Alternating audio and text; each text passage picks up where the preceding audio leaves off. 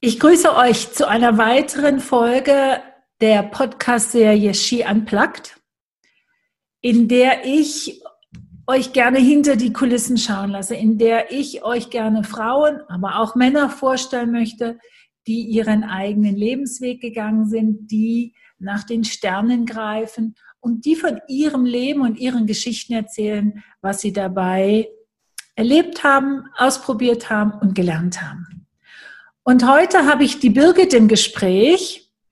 Und die Birgit macht etwas, was ich in der Form unter dem Namen gar nicht gekannt habe, bevor ich mit ihr darüber geredet habe, was mich aber wahnsinnig äh, spannend dünkt. Und zwar ist die Birgit ein Intentional Creativity Coach. Hallo Birgit. Hallo Anja, ich freue mich sehr, heute in deiner Serie der Podcast zu sein. Richtig, richtig schön, freut mich. Super. Und was wir heute mit euch vorhaben, geht vielleicht auch über den Rahmen eines normalen Podcasts hinaus. Und wenn ihr eine der ähm, vorherigen Episoden euch angehört habt, dann würde ich euch nochmal in Richtung Betty Ann verweisen, die mit uns zusammen meditiert hat weil die Birgit wird mit uns jetzt einen Einstieg ins Gespräch moderieren, damit wir ein Gespräch haben, was für alle den besten Nutzen bringt. Birgit, ich gebe einfach erstmal das Mikro an dich. Ja, ganz, ganz herzlichen Dank. Ja, du hast bereits gesagt, es war dir gar nicht bekannt, was Intentional Creativity ist. Dieser Podcast soll den Zuhörern und Zuschauern das ja etwas vermitteln. Und gerne möchte ich deswegen einige Elemente dieses Prozesses bereits einfließen lassen in unser Gespräch. Und für alle die, die später diese Aufzeichnung hören oder die es nachher anschauen werden, möchte ich beginnen, erst einmal sich selbst zu grounden. Das mhm. heißt, ich schlage vor, wir alle nehmen zusammen drei tiefe Atemzüge. Und zwar den ersten, wo wir beim Einatmen und beim Ausatmen alles, was bislang war, von uns loslassen. Also wir atmen ein und lassen alles los, was bis zu diesem Zeitpunkt passiert ist. Mit einem weiteren Atemzug atmen wir ein und denken nicht an das, was wir hinterher alles erledigen müssen. Wir blenden die Zukunft aus. Und mit einem dritten und letzten Atemzug, den wir bewusst nehmen, sind wir alle jetzt im Hier und Jetzt, in diesem Moment. Ich möchte euch begrüßen, wie Anja es gesagt hat, mit einem kleinen Ritual. Und zwar einem Ritual, ein Willkommensgruß des roten Fadens.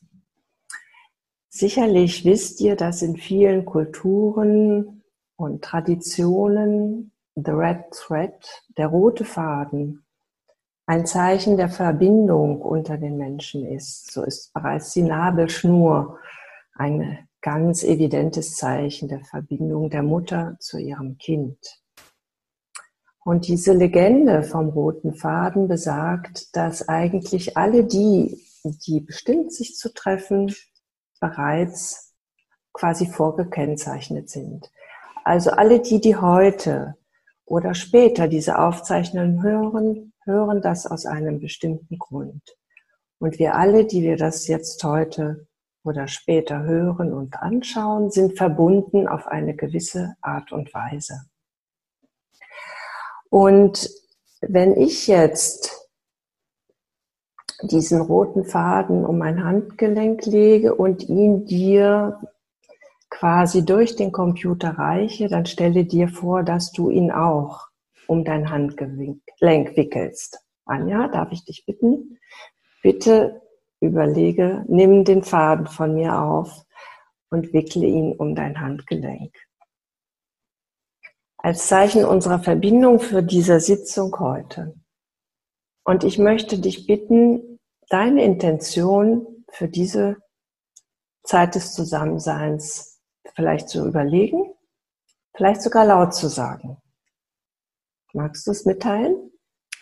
Ah, meine Intention ist im Podcast sehr häufig dieselbe.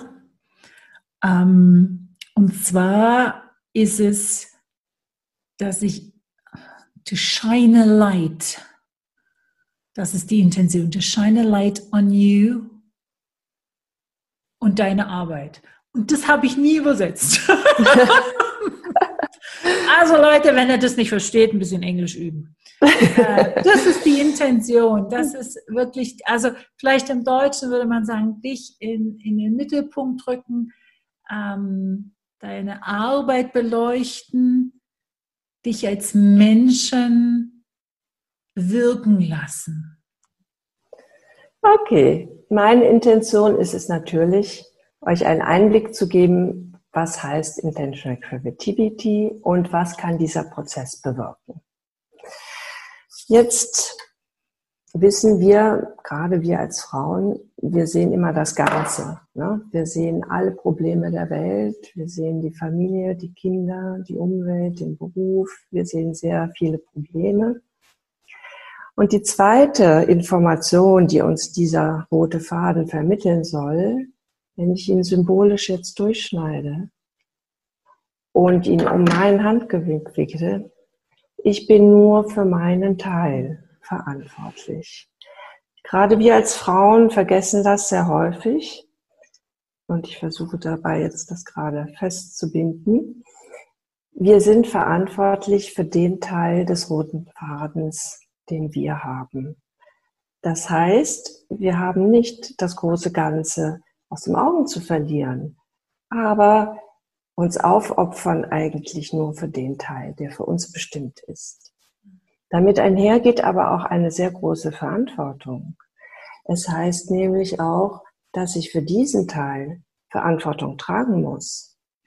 Das heißt in gewisser Weise, ich muss wissen, was ist denn dieser Teil von mir, den ich pflegen muss? Und was ist dieser Teil, den ich dann vielleicht auch mitteilen muss? Und ich glaube, meine Lebensgeschichte ist ein Beispiel dafür, dass man das nicht immer sofort weiß. Was ist denn dieser Teil von mir, der eigentlich gelebt werden muss und den man dann auch mitteilen muss letztlich, weil die innere äh, Stimme das einem dann befiehlt. Und der Intentional Creativity Prozess ist ein Werkzeug, eine Modalität, mit der man diesen Teil klarer herausarbeiten kann für einen selbst. Also ähnlich einer Vision vielleicht, es sprechen andere Leute davon, man muss eine Vision haben oder ein Ziel haben. Das ist immer leicht gesagt, aber was heißt das und wie komme ich denn dazu? Ist dieser Prozess, den ich euch ein bisschen näher bringen möchte heute, ein ganz spielerisch leichter Ansatz, um diese doch ganz schwerwiegende Frage, wer bin ich und was ist denn mein Teil, den ich äh, leben soll, herausfinden zu können. Also, ehe wir anfangen, ich möchte auch schneiden. Gut. Nein, ich, ich finde das, ich finde das ganz, ähm, ganz einen wichtigen Punkt, Birgit, wo wir da äh, schon gerade am Anfang sind. Und du hast auch schon darauf hingewiesen, dass deine Lebensgeschichte ein Teil davon ist, warum du das heute machst oder wie du da hingekommen bist. Du bist mittlerweile pensioniert und du hast dir einen Traum erfüllt Erzähl uns doch, was dich bewirkt hat, jetzt nochmal einen Neuanfang zu wagen. Und zwar auch noch im Ausland. Du fragst, wie bin ich eigentlich hier heute äh, auf Mallorca mit Sonne sitzend und nicht dem Schnee in der Schweiz? Genau. Das mit 61 Jahren, wo doch alle sagen, also du, jetzt nimmt man aber kein Flugzeug, um wegzugehen. Mhm. Eigentlich war ich nie diese mutige, wie es jetzt scheint, die diese Entscheidung so leicht beherzt trifft, sondern war als Einzelkind groß geworden in einer Familie, die nach dem Krieg sich wieder zusammenfinden musste, sich aufbauen musste. Vielleicht das Schicksal vieler Nachkriegsgenerationen. Und ähm, wo natürlich gewisse Stabilität und Beständigkeit im Denken der Eltern äh, vorherrschend war. Die hatten als Kriegsgeneration viel verloren. Und so war es eigentlich auch kein Wunder, dass meine Eltern mich, als nach dem Abitur die Frage anstand, was studierst du? Und ich wusste das nicht. Ich, ich meine, ich hatte Interessen, aber keine spezifische Berufsvorstellung. Man mir anriet, nein, dann doch etwas, was stabiles und was äh, Rechnungen bezahlt. Ich sagte, ja, also meine Interessen in der Schule, das war schon eher Kunst und Psychologie. Aber ja, warum nicht auch Jura? Ja, also und in der Tat. Liegt ja nah beieinander. Gut, ich hatte auch gute Deutschfähigkeiten und das hat man mir so als äh, mitgegeben, dass das also von der Schule her auch möglich war. Und in der Tat, es gibt ja Leute, die wissen von vornherein ihre Berufung und wissen, was sie machen wollen. Das war bei mir nicht der Fall. Es waren eben Interessen vorhanden. Und ich habe dann mit Jura angefangen und fand es auch gar nicht so uninteressant. Und in der Tat ergab es sich, dass mein inhärentes Interesse, die Kunst, immer wieder Berührungspunkte in meinem Leben aufleuchten ließ, beziehungsweise wichtige Entscheidungen und Wegstellen in meinem Leben sind durch dieses Interesse für die Kunst ähm, gezeichnet gewesen. Also zum einen habe ich meine Promotion in, in der Juristerei über Kunstrecht schreiben können. Es hat sich also ergeben, dass dann mein damaliger Professor in den ersten Arbeiten involviert war, die sich diesem speziellen Thema widmeten und ich mitwirken konnte und aus einem Themenbereich promoviert habe. Und das waren auch Zeiten, die natürlich mich sehr angesprochen haben und mich erfüllt haben, weil mein Interesse auch Einklang fand in der Juristerei. Mhm. Ich bin auch auf meinen Mann gestoßen über die Interesse zur Kunst, denn äh, wir kannten uns aus Genfer Assistenzzeiten. Er hatte mich aber eigentlich gar nicht interessiert und erst als er beruflich nach Amerika zum Getty Museum musste und mir vorschlug, ob ich nicht mit wollte, hat es sich ergeben, dass dieses Ansinnen und dieser Antrag äh, mich so reizte, die rechtsvergleichende Arbeit noch etwas auszubauen mit amerikanischem Recht, dass es nachher auch mal privat gefunkt hat. Und eine dritte Weichenstellung war meine erste Berufsanstellung in der Schweiz im damaligen Bundesamt für Außenwirtschaft, also das heutige Staatssekretariat für Wirtschaft, wo es auch darum ging, eine Person einzustellen, die die Umsetzung der UNIDROIT-Konvention für die Schweiz mitgestaltet. Und so war meine erste Anstellung eigentlich auch etwas tendenziell ermöglicht durch mein Interesse zur Kunst und ich fing im internationalen und europäischen Wirtschaftsrecht an, für, für die Schweiz zu arbeiten. Im Verlaufe der Zeit hat sich meine berufliche Karriere weit wegentwickelt zu anderen Themen und äh, langsam oder sachte ist das auch ein bisschen fast in Vergessenheit geraten, was meine, meine wirklichen Träume und Wünsche mhm. oder Interessen waren. Da war, waren die Kinder, da waren die Eltern, die krank wurden, die recht jung, auch kurz hintereinander starben. Äh, da war ein recht weiter Arbeitsweg, den ich äh, täglich zurücklegen musste. Da war die über hundertprozentige Involvierung im Beruf.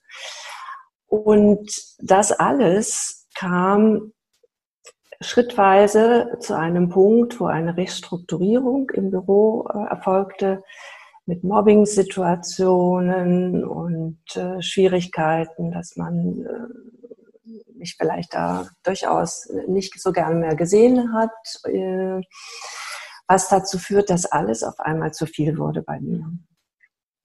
Und wie häufig ein, ein äh, Breakthrough folgt einem Breakdown. Hm? Also es muss manchmal erst in den Keller gehen, bis man die Zeit hat, sich wieder zusammenzusetzen oder sich überhaupt die Zeit nimmt, diese Puzzleteile wieder zusammenzusetzen und sich vielleicht auch intensiver der Frage zu widmen, wer bin ich denn? Mhm. Was habe ich unterwegs verloren in all diesem Hamsterrad? Und was sind eigentlich meine wirklichen Ziele und Interessen? Wenn du jetzt zurückblickst,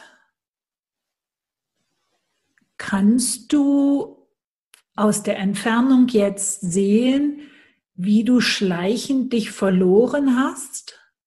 Meine Frage zielte erstmal in die Zeit, wo du gesagt hast, es gab eigentlich für dich die Kunst, die dich kontinuierlich begleitet hat, mhm. in ganz wichtigen Lebenssituationen. Und dann passierte aber das Leben. Dann passierten Kinder, der Job, ähm, die Anstellung, der, der Berufsweg, die Krankheit der Eltern etc. Von diesem Punkt, wo eigentlich die Kunst dann nicht mehr ein bewusster Begleiter war, kannst du sehen, wie, wie der Prozess schleichend war, wie du dich peu à peu verloren hast? Nein, ich würde das nicht so sehen. Sagen wir mal, die Kunst war eher in meinem vorherigen Berufsleben die Momente der, der Erfüllung. Mhm. Der, des, des kongruenten Lebens des Interesses verbunden mit der Berufsausübung. Das äh, hat sich einfach weiterentwickelt im Beruf, ohne dass ich das aber in dem Sinne vermisst hätte. Äh, mhm. Der Beruf war fordernd, war weiter interessant und spannend. Äh, hatte weiter auch interessante Aspekte, aber eben andere und mhm. nicht äh, diese originären, äh, von mir gekennzeichneten Interessen. Ja. Okay. Mhm. Dann hast du es jetzt angedeutet, du bist dann also in ein Burnout gekommen. Mhm. Es gibt ja heute immer noch Diskussionen, die das in Frage stellen. Es gibt ja immer noch Ansätze, die sagen, das gibt es nicht. Kannst du uns so zwei, drei Symptome beschreiben, wo du sagst, an denen hast du gemerkt, dass es in Anführungszeichen nicht nur eine, nicht nur ein, ähm, eine kurzfristige Stressreaktion war oder eine kurzfristige Überforderung war, sondern wirklich jetzt in einen Burnout dann gegangen ist? Ein Herzinfarkt, ist bei Männern im Beruf häufig und lässt sich vielleicht punktuell beschreiben bei einem Burnout, der auch Frauen viel trifft, ist es äh, viel Konglomerate, Symptome, die du haben kannst. Das mhm. kann dann, können sein Kopfschmerzen, das können Gliederschmerzen sein, das können also körperliche Beschwerden der verschiedensten Art sein. Häufig einhergehend mit einem hohen Erschöpfungszustand. Mhm und ähm, auch mit kognitiven Fähigkeiten. Also ein Arzt sagte, er hätte Patienten, die wussten nicht mehr, wie ein Toaster funktioniert. Also der Verlust, gewisse kognitive Fähigkeiten auszuüben. Und es ist auch etwas, was man nicht als Patient von vornherein in seiner zeitlichen Dimension erfasst. Wenn jemand sagt, das kann ein Jahr dauern, das wirst du als Patient nicht glauben.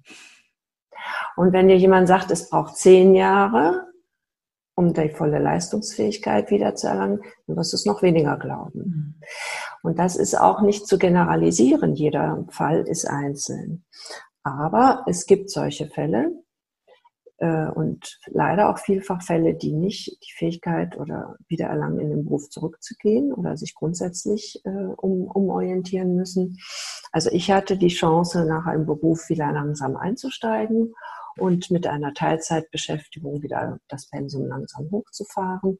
Aber diese Möglichkeit gibt es auch nicht für jeden. Also zu behaupten, es gäbe Burnouts nicht, ich glaube, da gibt es viele Ärzte, die da aus ihrer Praxis äh, anderes erzählen, die sich auch darauf spezialisiert haben, diese Patienten zu betreuen. Man muss sie nur finden. Es gibt aber heute mehr Angebote, glaube ich, als früher. Und es ist nicht einfach so mal eben äh, zu viel Arbeit. Mhm. Es ist in seltensten Fällen zu viel Arbeit. Denn Arbeit, die Spaß macht, kann eigentlich nicht zu viel werden. Es sind andere Konfliktsituationen, die dazukommen und diese Elemente habe ich auch gesagt. Also der Verlust meiner Eltern, eine Mobbing-Situation.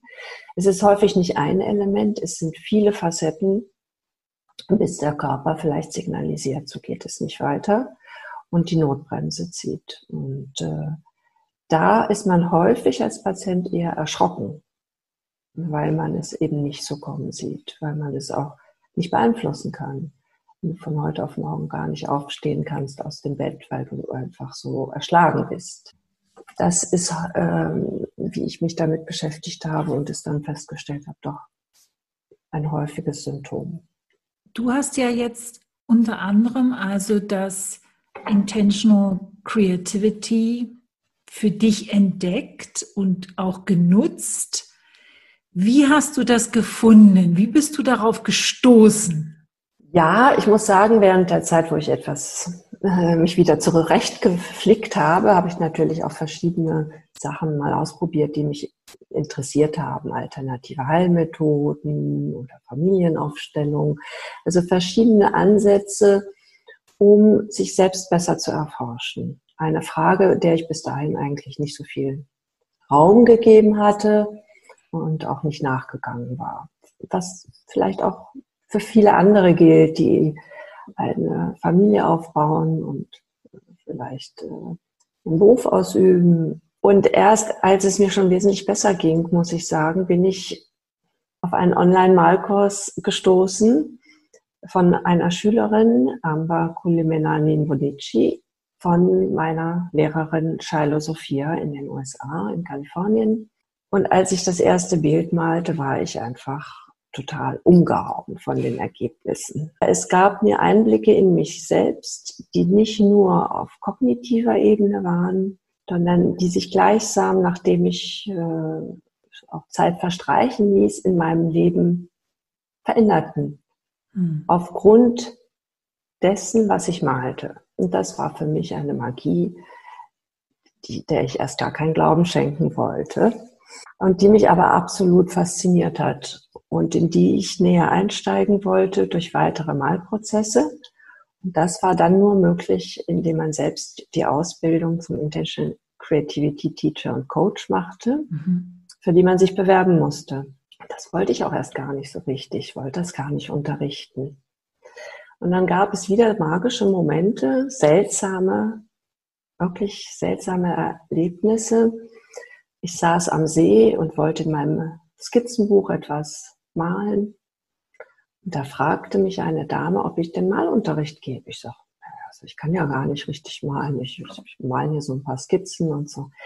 Ja, aber ihre Tochter, die wäre eigentlich im Studium künstlerisch engagiert, aber hätte jetzt eine Depression und findet da nicht raus. Ja. Und oh, gebe ich keine Malunterricht? Ich sage, nein, und ein, zwei Tage später hatte ich dieses Interview und es stellt sich heraus, also entweder machst du eine Ausbildung zum Teacher oder gar nicht. Mhm. Und es hat mich einfach fasziniert zu sagen, ja, gut, unterrichten habe ich früher auf anderen Ebenen gemacht. Als ich Assistentin war, habe ich gerne unterrichtet, die Studenten. Äh, Probiere es mal aus. Und, und in der Tat wurde ich auch äh, zugelassen zu dieser anderthalbjährigen Ausbildung. Ich kann nur sagen, es hat mich äh, mit Haut und Haaren gepackt und hat mich auch erst im Verlauf dieses Prozesses eigentlich diese Rückbesinnung feststellen lassen, was meine wahren Wünsche nach dem Abitur, was ich denn studieren wollte, nämlich mhm. Kunst und Psychologie. Und das sind die, die beiden Elemente, die ich in dieser jetzigen Methodik wiederfinde. Jetzt hast du schon angedeutet und ich will es eigentlich auch ganz gerne zur Sprache bringen, weil ich höre so das bei ganz vielen. Ja, aber das ist nichts für mich, ich kann ja nicht malen. Könntest du uns oder könntest du Stellung dazu beziehen, muss man malen können um so einen Prozess bei dir zu durchlaufen? Überhaupt nicht. Je weniger man malen kann, manchmal sogar umso besser, weil es gibt authentischere, äh, ursprünglichere Ergebnisse. Aber vielleicht erlaubst du mir die Gelegenheit zu nehmen, auch unseren Zuhörern und Zuschauern vielleicht einen kleinen Einblick zu geben mhm. an einem Beispiel, ehe ich vielleicht den Prozess überhaupt versuche zu erklären, was, was ich bestimmt nicht in, in vollem hundertprozentig kann, aber ich würde mich freuen, ihr nehmt alle ein einfaches weißes Blatt Papier und einen Stift, den ihr zur Verfügung habt. Ready? Ready.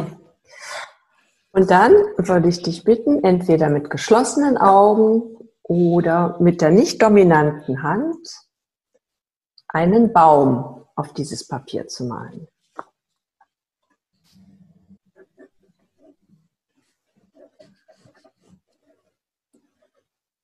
Darf ich wieder die Augen aufmachen oder sollen die geschlossen bleiben? Wenn du fertig bist, dann mhm. kannst du gerne die Augen wieder aufmachen.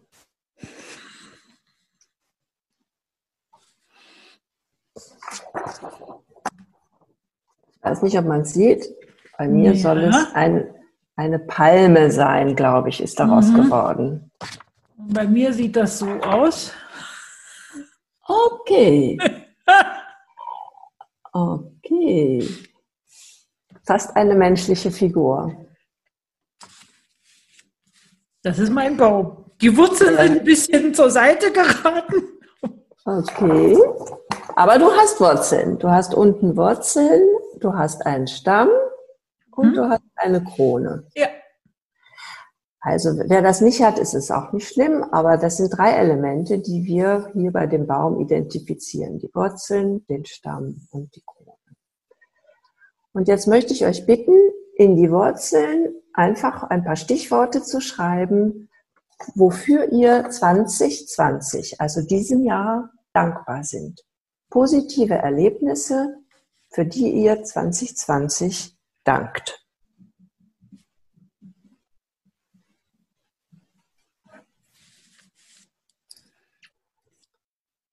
Und in der Krone bitte ich euch, etwas eure Wünsche für das nächste Jahr einzutragen.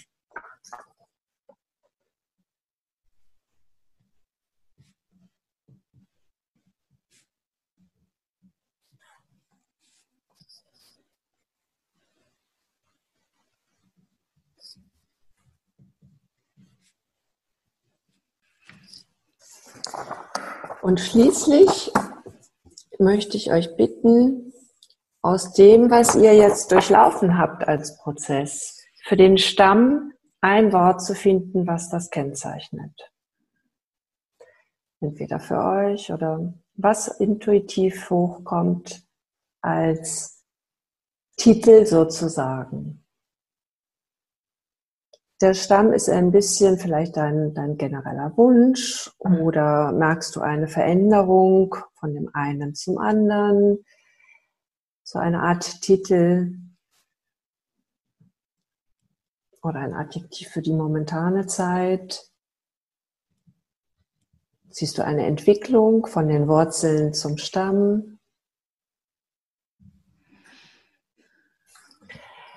Ich weiß jetzt nicht, möchtest du kurz etwas mitteilen, wie du es empfunden hast?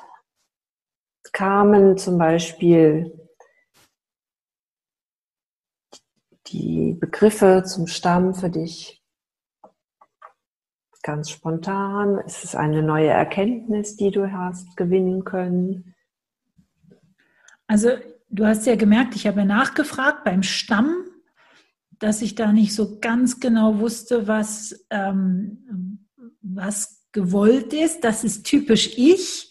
Wenn ich nicht hundertprozentig weiß, was von mir erwartet wird, dann frage ich dreimal nach, weil ich, ich habe immer noch so das gute Schülerinnen-Syndrom. Ähm, das ist also so, was in mir abläuft. Und was ich dann aufgeschrieben habe, ist, ist eigentlich eine, ich, eine schöne, ein schöner Begriff für das, was da in Bewegung ist von 2020 zu 2021. Ähm, rein positiv. Aber so bin ich auch. Ich ähm, fokussiere mich also auch nicht auf negative Sachen und Dankbarkeit ist für mich so eine Grundeinstellung. die ich gerade, wenn es ganz, ganz schwierig ist, extensiv auslebe, weil es für mich wie ein Rettungsanker ist in dunklen, dunklen Zeiten. Die Dankbarkeit hilft mir immer wieder, so den Fokus umzulenken. Und deshalb fand ich das eine ganz schöne Sache. Also hat es dich eigentlich auch wieder sehr zu dir selbst geführt? Es hat auf jeden Fall den Fokus wieder so gelegt, was für mich wichtig ist. Ja, und das ist genau darum, worum es geht bei Intentional Creativity. Es ist ein Prozess, der verschiedene Modalitäten beinhaltet. Äh, ein wesentliches Element ist das Malen. Wie gesagt, man muss überhaupt nicht malen können, sondern das Führen des Pinsels und der Farbe auf ein Blatt Papier oder auf die Leinwand bei umfangreicheren Prozessen ist ein wesentlicher Bestandteil des Gesamtprozesses. Wir schreiben aber auch, hier haben wir auch kleine Wörter geschrieben. Es gibt aber auch die Möglichkeit, intensivere Schreibprozesse im eigenen Journal, also im eigenen Tagebuch mit einbauen zu lassen. Es gibt Visualisierungen, die einen auch tiefer führen. Es gibt äh, Skizzen, Zeichnungen. Es sind verschiedene Modalitäten, die benutzt werden, um ans eigene Eingemachte, sagen wir es mhm. mal so, zu kommen und ins eigene Unterbewusste. Also der ganze Prozess hat zum Ziel, äh, die linke und rechte Gehirnhälfte so miteinander zu verknüpfen, dass man die Ratio alleine umgehen kann mhm. und Zugang hat zur inneren Weisheit. Das heißt, zu dem, was im Unterbewussten an eigener Information vorhanden ist. Und das ist auch das, was mich so fasziniert hat. Durch keine andere Methodik habe ich äh, weder durch Hypnose oder Energiearbeit es je erlebt, dass man Informationen aus dem Unterbewussten hochholen kann.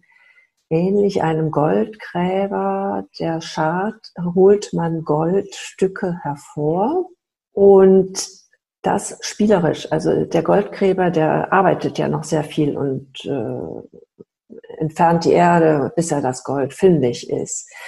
Also hier gräbt man auch, aber eigentlich unbewusst. Man gräbt und kommt zu den Goldstücken, die sich durch Symbole kennzeichnen. Die, die Sprache, die mit uns spricht aus dem Unterbewussten, ist die der Symbolsprache. Und sehr, sehr häufig kommen Bilder oder kommen Symbole an die Oberfläche in den Bildern, die man gar nicht mal deuten kann die man im Internet recherchiert oder die einem später über den Weg laufen und die einem dann äh, die Information komplettieren und darüber hinaus direkt auf das Leben eigentlich einwirken, weil mhm. sie sich realisieren. Auch wenn man eine Intention setzt, so wie wir es auch heute getan haben, es ist häufig so, dass man den Fokus etwas darauf liegt, diese Intention zu realisieren. Aber der gesamte Prozess Intentional Creativity geht eigentlich noch weiter. Es ist nicht nur ein Fokussieren, es ist ein Herausholen von unterbewussten Informationen, die man sich nur mit dem Geist und dem Verstand gar nicht vorstellen kann.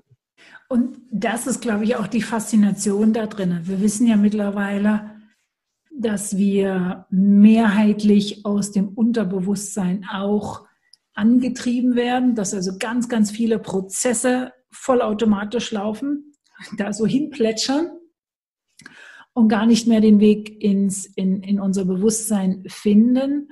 Und dieses sich bewusst machen von diesen unbewussten Elementen bringt mich näher zu mir selbst. Ich kenne jetzt deine Methode nicht, ich kenne zwei andere Methoden, die das genauso äh, künstlerisch, spielerisch, intuitiv miteinander verknüpfen und verbinden. Und ich habe die Erfahrung gemacht, ich fühle mich jedes Mal sehr hm, gehalten im Prozess. Da ist eigentlich auch meine nächste Frage. Du sitzt jetzt auf Mallorca. Wie kann ich mir das vorstellen? Wie arbeitest du mit deinen Kundinnen? Wie ist das online realisierbar? Nun, auch da gibt es verschiedene technische Möglichkeiten. Man kann auch per E-Mail und Fotos arbeiten. Man kann per Zoom aber heute, wie fast alle anderen, auch arbeiten. Diese Online-Möglichkeiten gibt es Gott sei Dank. Und insofern ist auch die Zeit des Lockdowns keine Zeit des Abgeschiedenseins, sondern manchmal im Gegenteil die Zeit, sich wirklich dem zu widmen, was einen weiterbringt, äh, Weiterbildung zu nutzen, die online geboten werden. Aber natürlich freue ich mich auch wieder in der Schweiz in meinem Zuhause in Grandvaux mit Personen Workshops geben zu können, wie ich das früher und bisher auch habe machen können. Das heißt also, du kannst sowohl online wie auch offline diese Prozesse begleiten. Jetzt frage ich mich, mit was für hm, Problemen oder Sorgen kommen Menschen auf dich zu, und versuchen, die über diesen Prozess zu lösen. Damals die Frau am See, die hat eine Tochter, die war depressiv. Was sind so mehrheitlich die, die Themen, die du mit diesem Prozess versuchst anzugehen? Aus meiner eigenen Lebensgeschichte heraus wird, glaube ich, deutlich, dass ich gerne Frauen helfe, die Zeit haben, über sich nachzudenken. Das hat man nicht in jeder Lebensphase. Das hat man nicht, wenn man kleine Kinder hat, äh, unbedingt, äh, wenn man im Beruf einsteigt. Aber äh, auch Berufsanfänger stehen vor Herausforderungen. Wie behaupte ich mich? Ähm, eine Beziehung ist auseinandergegangen. Was ist eigentlich der wahre Grund? Ich entsinne mich, als meiner Tochter das passierte, war sie sich überhaupt nicht im Klaren, warum das auseinanderging, auch von einem Tag auf den anderen. Und auch wir konnten im Gespräch eigentlich nichts herausfinden. Und erst durch diesen Prozess des Malens ist es uns wie Schuppen von den Augen gefallen, also ihr vor allen Dingen, welche Elemente eigentlich zu ihren Gunsten gespielt haben, damit sie sich etwas befreit von dieser Beziehung und zu sich selbst findet, vielleicht ehe sie sich nochmal neu bindet. Und äh, so ist es vielleicht auch typisch, dass man vielleicht mit einer Fragestellung kommt, aber bei einer anderen Fragestellung landet. Ich kann mich äh, fragen, ich bin jetzt pensioniert, was mache ich jetzt? Für viele ist das auch eine Lebensumstellung, die nicht sofort immer ausgefüllt wird.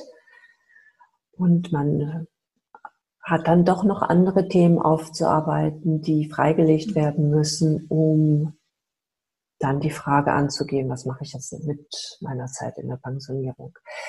Das heißt, ähm, eigentlich kann mit jeder Frage jeder kommen, denn durch den Prozess selbst enthüllt sich eigentlich die wahre Fragestellung.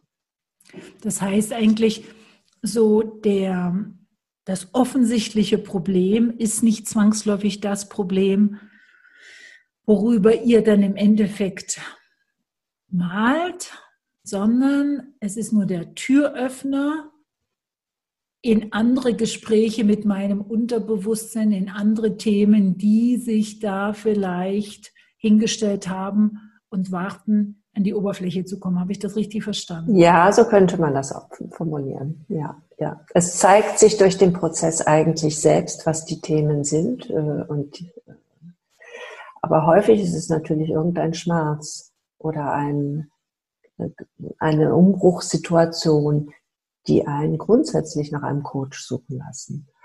Und das Besondere, wie du es sagtest, es gibt verschiedene Ansätze, die es künstlerisch machen. Ich kenne jetzt wieder nicht die, die du kennst.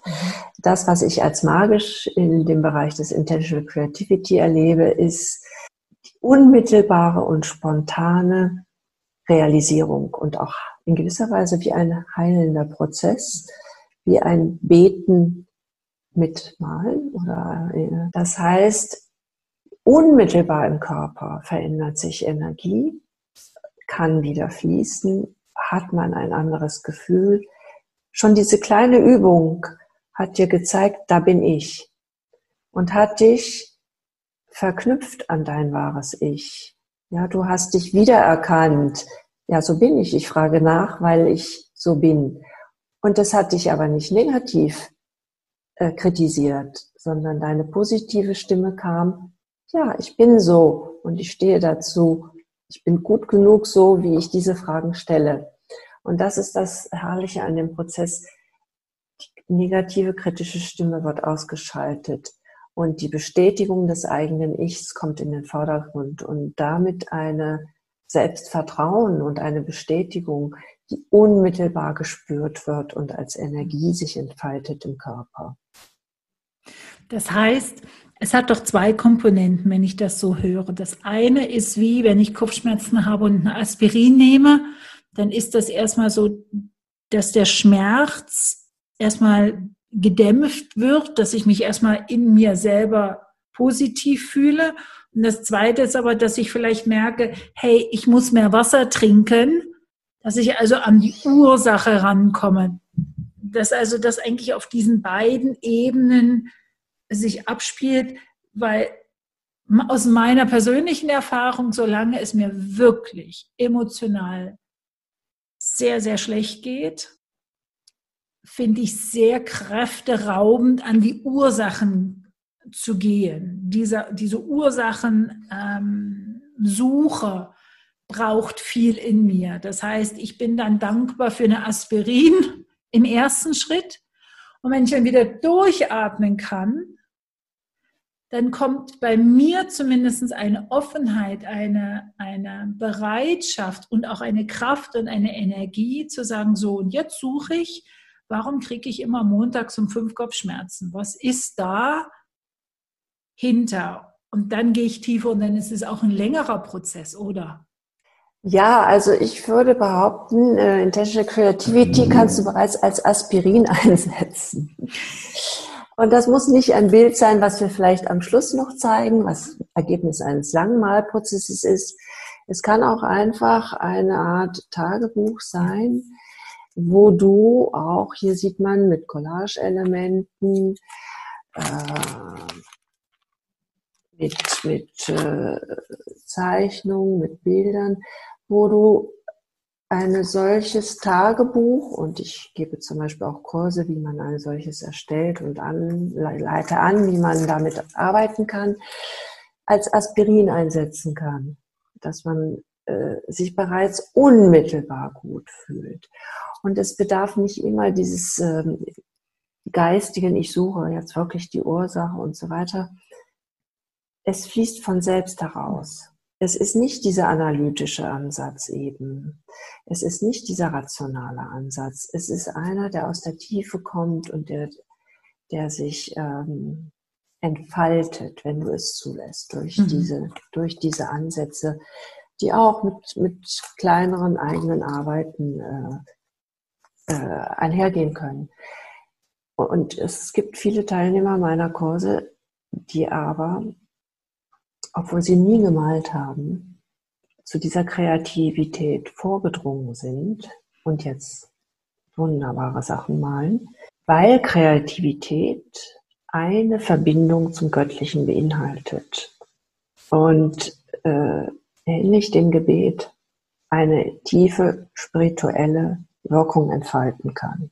Allein das Malen und das sich verbinden mit dieser göttlichen Kraft. Und das ist jetzt nicht meine Absicht, alle Teilnehmer dahin zu führen, aber habe ich in der Zeit, dass ich, in der ich unterrichte, festgestellt, dass es ähm, ein Nebenprodukt ist, was vielfach geschätzt wird. Kannst du aus heutiger Sicht sagen, was dir Intentional Creativity gegeben hat. Was hat es dir offeriert oder geschenkt in deinem Leben oder dir bewusst gemacht oder in einem Prozess weitergeholfen? So ein, zwei Beispiele. Das kann von ganz kleinen, elementar, ja, vielleicht einfachen Beispielen sein, dass ein Symbol entsteht, wie ein Schiff mit der Botschaft an dich, sehe die Welt von einer anderen Perspektive. Und dann geht man auf ein Schiff und sieht die Welt aus einer anderen Perspektive und erlebt dieses Erlebnis in einer Intensität, wie man es sonst nicht erleben würde. Mhm. Das ist mal ein kleineres Beispiel. Ein anderes Beispiel ist, dass ich mal eine schwarze Frau gemalt habe. Mein Mann fragte immer, als er im Flur an dem Bild vorbeiging, was soll denn diese schwarze Frau? Ich sage, ich weiß es auch weiß auch nicht, warum da eine schwarze Frau eigentlich eine schwarze Madonna hing, weil sie hatte ein Kreuz als Kette. Und diese Auflösung passierte eigentlich erst anderthalb, zwei Jahre später, wo ich beruflich bedingt äh, in Kontakt mit einem Herrn kam, der aus demselben Ort stammte wie meine Mutter, was heute in Polen liegt. Und ich mit ihm zusammen eine Reise zu meiner mütterlichen Familie angetreten habe.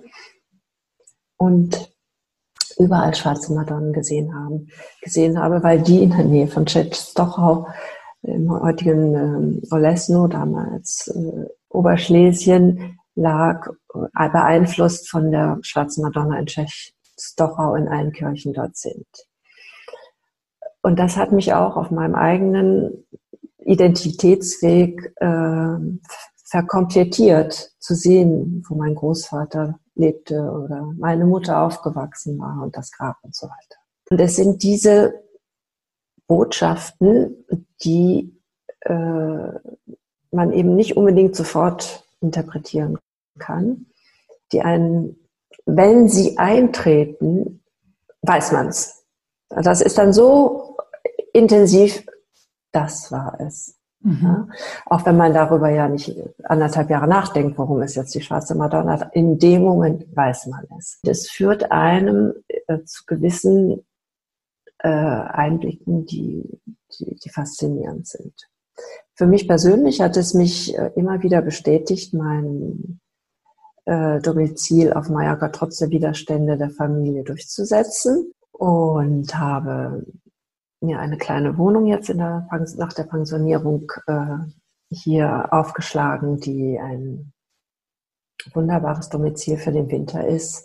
Und dank Corona muss ich sagen, erlebe ich es jetzt gerade im Winter mit Sonne und herrlichem Klima.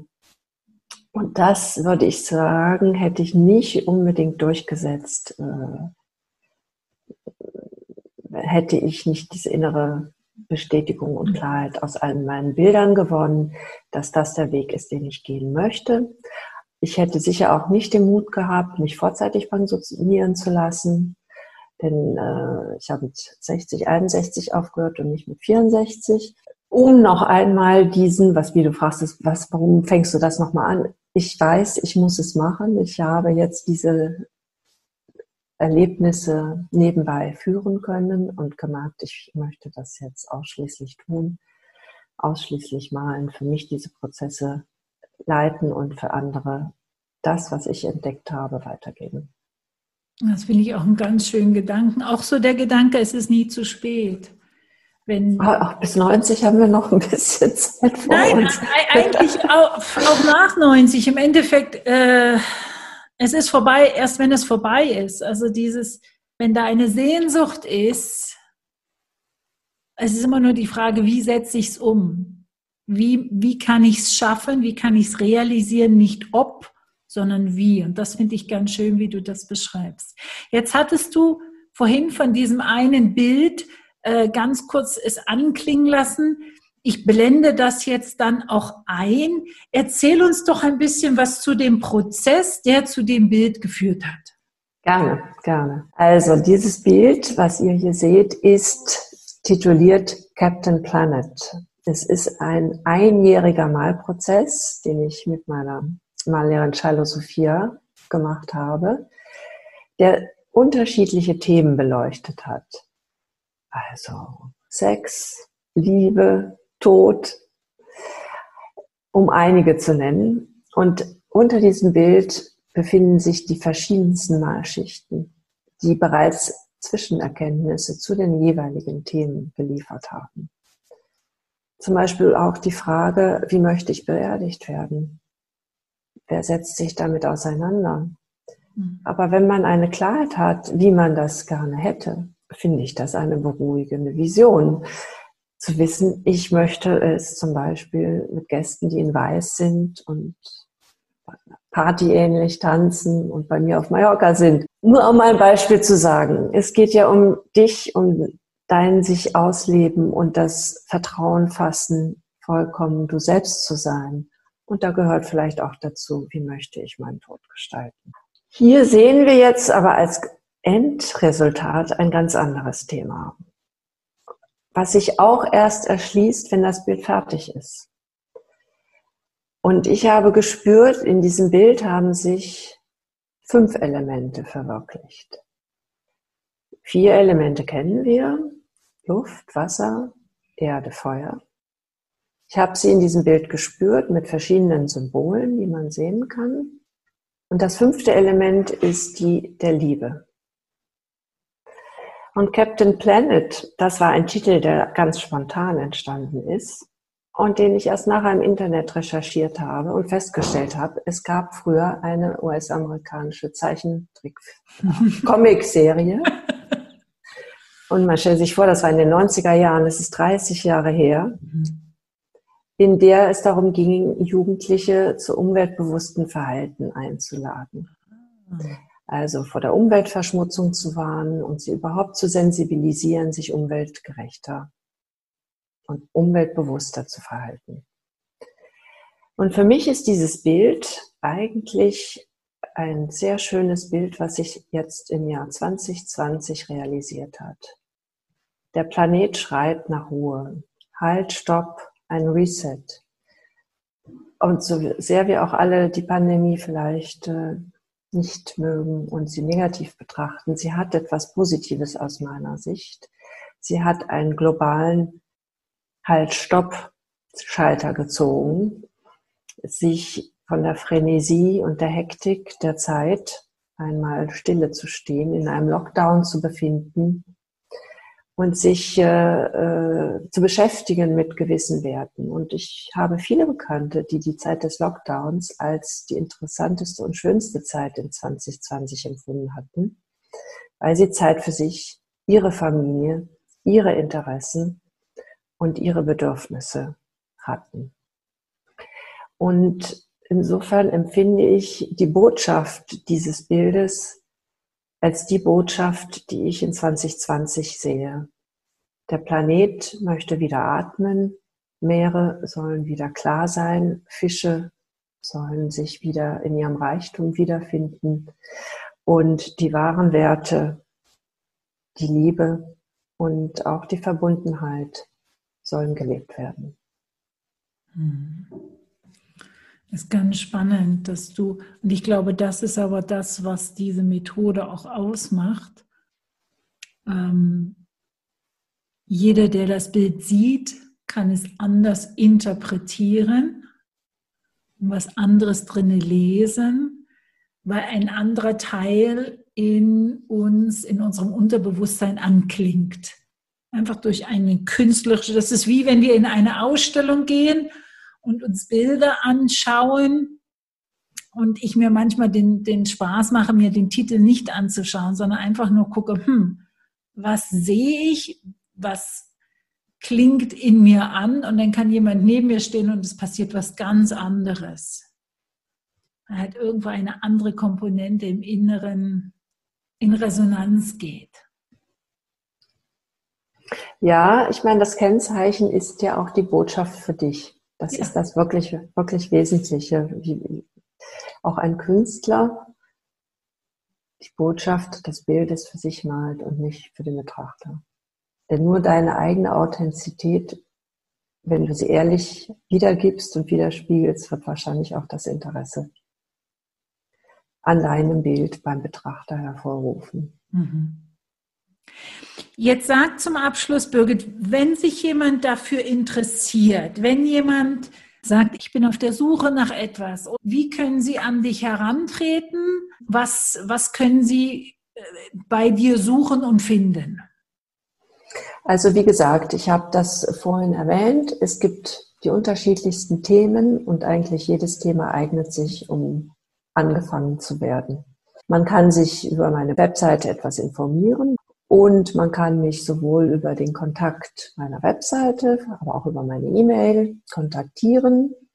Und ich werde diejenigen, die sich aufgrund deiner heutigen Sendung oder beim Replay das anhörend melden, gerne auf ein freies, kostenloses äh, Webinar einladen, wo ich vielleicht eine Stunde etwas ausführlicher einen kleinen Einblick gebe und einen Prozess durchführe, der ein bisschen auf das neue Jahr 2021 einstimmen wird. Liebe Birgit, recht, recht vielen Dank, dass du in den Podcast gekommen bist, dass du uns von deiner Methode Intentional Creativity erzählt hast. Und ich habe das Gefühl, dass für die, die es richtig ist, die fühlen sich jetzt gerade angesprochen, die fühlen sich jetzt gerade, ja, das ist es für mich. Dann kann ich bloß abschließend den Hinweis geben, reagiere auf solche Intuitionen, komm ins Tun, melde dich bei der Birgit ähm, und dann wer weiß, was dabei rauskommt. Birgit, erstmal von meiner Seite recht vielen Dank. Ich bedanke mich und all diejenigen, die ihren Teil im Leben noch näher definieren wollen, stehe ich gerne zur Verfügung.